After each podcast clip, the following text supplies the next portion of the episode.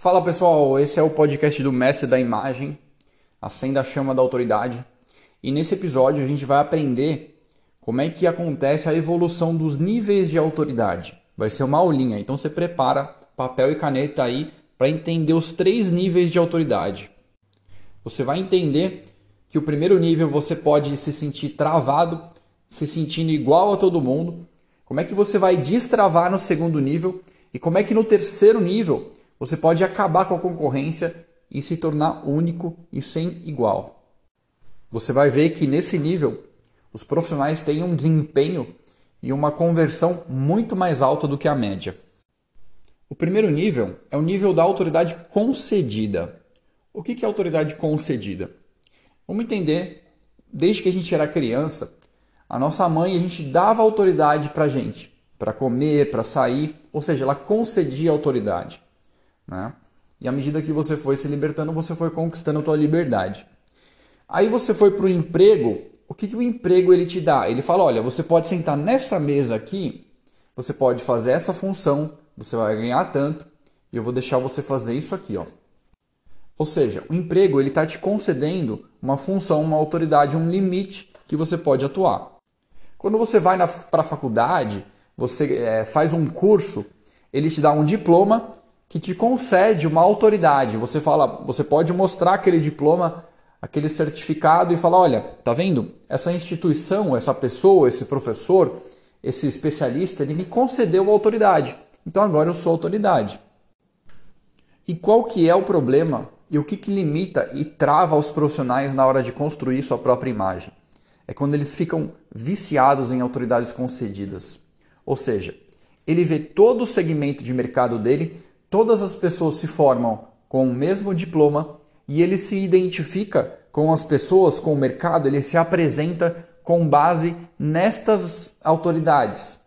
Então o que, que vai acontecer? Ele se sente muito igual. Ele vê que todo o mercado dele está é, saturado. E aí ele fala: ah, Eu preciso me destacar.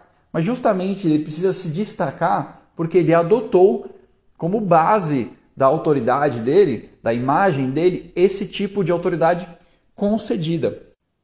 E muitas vezes as entidades de classe que colocam pressão, que ou até ameaçam né, com processos, eles bloqueiam ainda mais. Muitas vezes eles fazem campanhas pelos próprios profissionais, mas isso não ajuda eles, porque fazem campanhas que são para todo o segmento.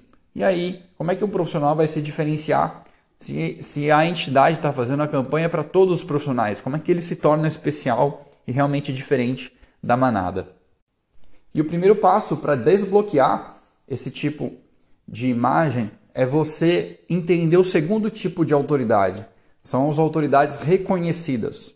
Ou seja, autoridades que o próprio profissional reconhece que ele tem. Então, isso não tem limite. São, são as autoridades que ele tem desde a infância dele, durante a formação, são as melhores habilidades dele, são é a vivência que ele tem, é cada paciente que ele tratou. Se você analisar a fundo, de fato cada profissional ele tem uma infinidade de autoridades reconhecidas que ele não visualiza. Então ele acaba ignorando muitas informações na imagem dele para construção que não são consideradas. E nesse processo, a gente considera que cada experiência, tudo o que esse profissional viveu e fez na vida dele, são autoridades reconhecidas. E quando ele considerar todas essas autoridades que a vida e a profissão e todas as vivências deu para ele, ele consegue ir para o terceiro passo, que é a autoridade criada. E o que é criar uma autoridade? É de fato usar todos os recursos que esse profissional tem para destravar a imagem dele. E quando esse profissional ele se apresenta para o mercado, você tem realmente uma pessoa que é naturalmente diferente. Ele não precisa é, nem procurar o diferencial dele, porque naturalmente ele se apresenta como uma profissão, um profissional diferente. Nesse nível, o profissional ele se torna incopiável, porque é impossível copiar uma combinação de fatores que é só dele. E a conversão, a conexão vai ser mais rápida e tudo o que ele fizer no marketing dele vai ter uma eficiência melhor.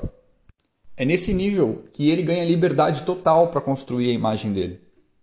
É nesse nível que ele vai aumentar o propósito da vida dele e vai ver sentido naquilo que ele faz. É nesse nível que ele vai estar pronto para aumentar o ticket dele e todos os clientes, pacientes e todo mundo que tiver em volta dele vai valorizar muito mais ele e ele vai poder tranquilamente aumentar o valor do ticket dele. É nesse nível que ele está pronto para desenhar campanhas que têm um alcance muito maior e muito mais rápido do que elas, aquelas campanhas em que a imagem dele está travada. E agora eu vou recomendar que vocês continuem o estudo e vocês entendam o que é um plano de imagem ideal. Vocês vão entender passo a passo o que é preciso construir para que ele chegue nesse nível, para operar no nível da autoridade que ele mesmo criou.